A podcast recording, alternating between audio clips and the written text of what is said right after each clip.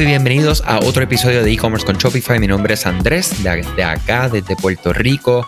Hoy el día está hermoso. Acá tenemos una temperatura aproximada de 86 grados Fahrenheit.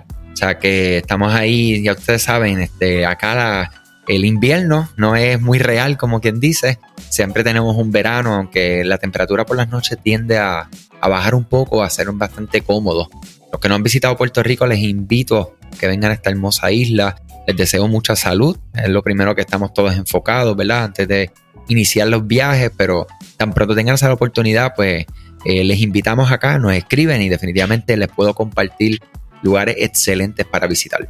Yo, ya ustedes saben, esta semana estamos en una serie exclusiva hablando de lo que son los principales errores de diseño en el comercio electrónico y cómo nosotros los podemos evitar. Ayer hablamos acerca de cómo no vamos a ponerle texto encima de las imágenes, ¿verdad? Para que entonces ya ustedes conocen los, los por qué sí, los por qué no. Pues vamos, hablamos acerca de la fotografía de baja calidad, qué podemos hacer para atender esta situación. Y hoy quiero entrar directo a lo que son los tipos de imágenes que no coinciden, ¿verdad? Si su tienda en línea usa una combinación de fotografía original, vectores, imágenes de archivo, imágenes en 3D, iconos, considere reducir cuántos tipos de imágenes diferentes está utilizando. Debes de tener, ¿verdad? No muchos tipos diferentes. ¿Y para qué? Para que las personas puedan percibir y entender lo que está ocurriendo en tu tienda online. Esto puede evitar confundir el lenguaje visual de tu marca y definitivamente desviar la, atención de tus productos. Sabemos que ¿verdad? las imágenes en 3D, utilizando realidad aumentada, eh, es algo que, que es extremadamente atractivo tiene que estar bien hecho y bien instruida la persona que pueda entonces utilizar este tipo de, tecnología, ¿verdad? Tanto en tiendas Shopify como también el usuario final, que esté orientado a, qué es lo que está viendo ahí. Recuerdan que muchas veces, por, la, por no decirte siempre, estas imágenes que están en 3D o que se utilizan para realidad aumentada son modelados, ¿verdad? En digital de un producto real, con texturas que son pues, básicamente artificiales, digitales, que se le pone encima.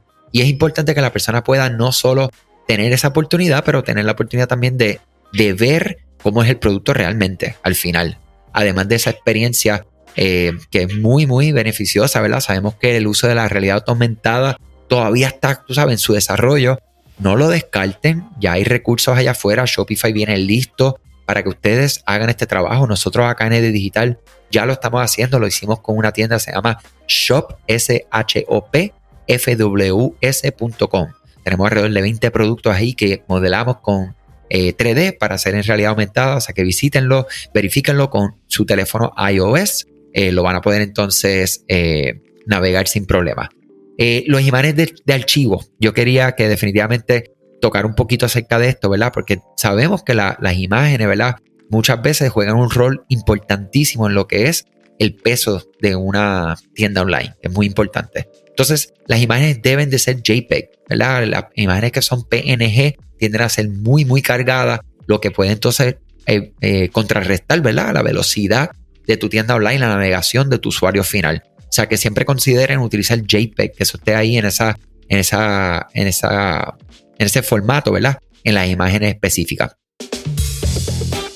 ¿Sabías que Shopify no puede ayudarte a recuperar tus datos perdidos por algún error humano? Rewind realiza automáticamente una copia de seguridad de tu tienda todos los días para que tengas la tranquilidad de que todos tus datos están seguros. Búscala en la tienda de aplicaciones de Shopify como Rewind, R-E-W-I-N-D. Dale reply a alguno de los emails de bienvenida y menciona este podcast para extender tu prueba gratis a 30 días. Y cuando hablamos acerca de tener una combinación de fotografía original, fotografía stock, sea, que no se vea muy disparejo. Hemos entrado a algunas tiendas online donde tú entras y se ve hermoso porque utilizaron una imagen stock que compraron o buscaron o etcétera.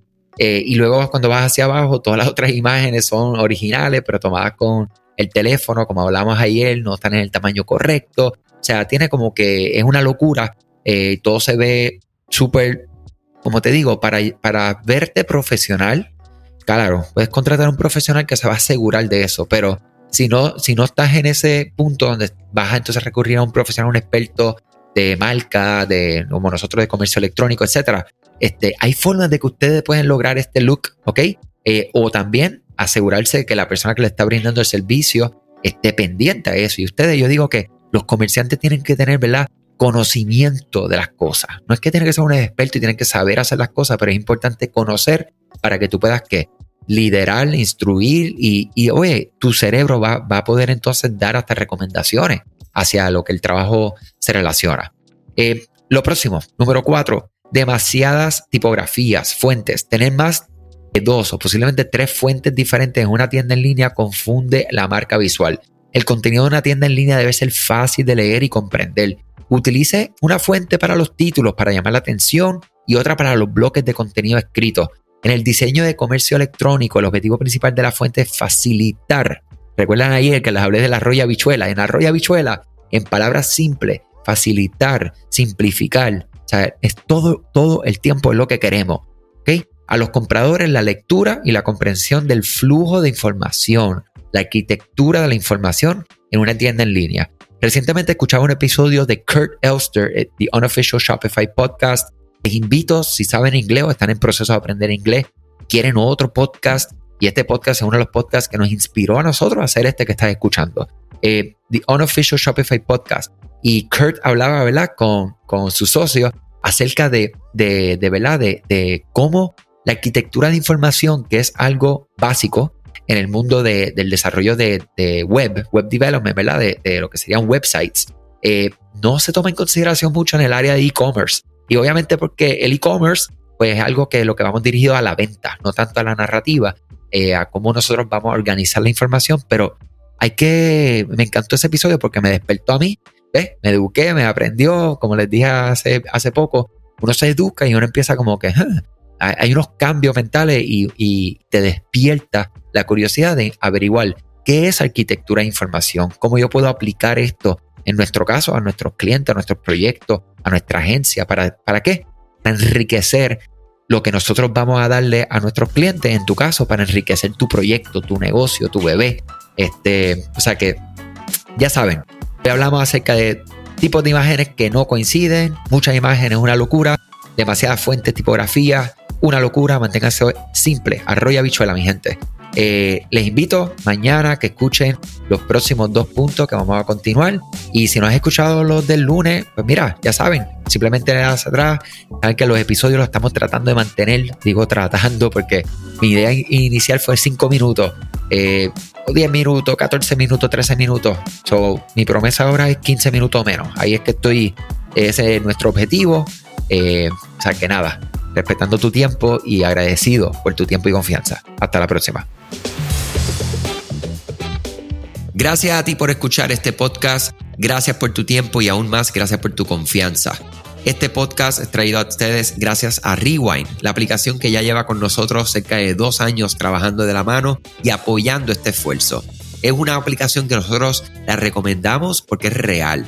Es la forma fácil que tú puedes hacer una copia de seguridad cuando tu tienda más lo necesita, cuando tú menos te lo esperas, ese, ese seguro que ustedes tienen, ¿verdad? Porque aunque ustedes no lo sepan, Shopify realiza copias de seguridad de todos sus datos, pero nosotros ni ustedes tenemos acceso a estas copias. Hacer una copia de seguridad manual pues requiere mucho tiempo y esto es algo que tiene que ser consecutivo. Algunas aplicaciones cuando ustedes las instalan pueden eliminar o editar elementos de tu tienda sin querer en la plantilla. Hemos visto muchos casos de clientes que esto le ocurre y mira, muchas veces puede, por ejemplo, afectar todos los precios de su producto. La gente también puede cometer errores si eres tú o contratas a un tercero y hace un error en código. Todo esto, Rewind lo podría arreglar porque puedes regresar a esa copia que estaba sin editar, sin problema, esos productos que estaban sin ningún tipo de error. O sea que ustedes pueden tener acceso literalmente a productos, clientes, pedidos, colecciones, plantillas, páginas, ubicaciones, zonas de envío, tarjetas de regalo, entre otros. Visita la tienda de aplicaciones Shopify, busca Rewind, la instalas, empieza desde 3 dólares mensuales dependiendo dónde está tu tienda online ubicada ahora mismo en volumen y eh, cualquier cosa que ustedes necesitan, nosotros estamos a la orden para una consultoría libre de costo. Nos conectamos y hablamos de tu tienda, cómo Rewind puede ayudarte a ti. ¿okay? Muchas gracias a todos siempre por la confianza y salud sobre todas las cosas.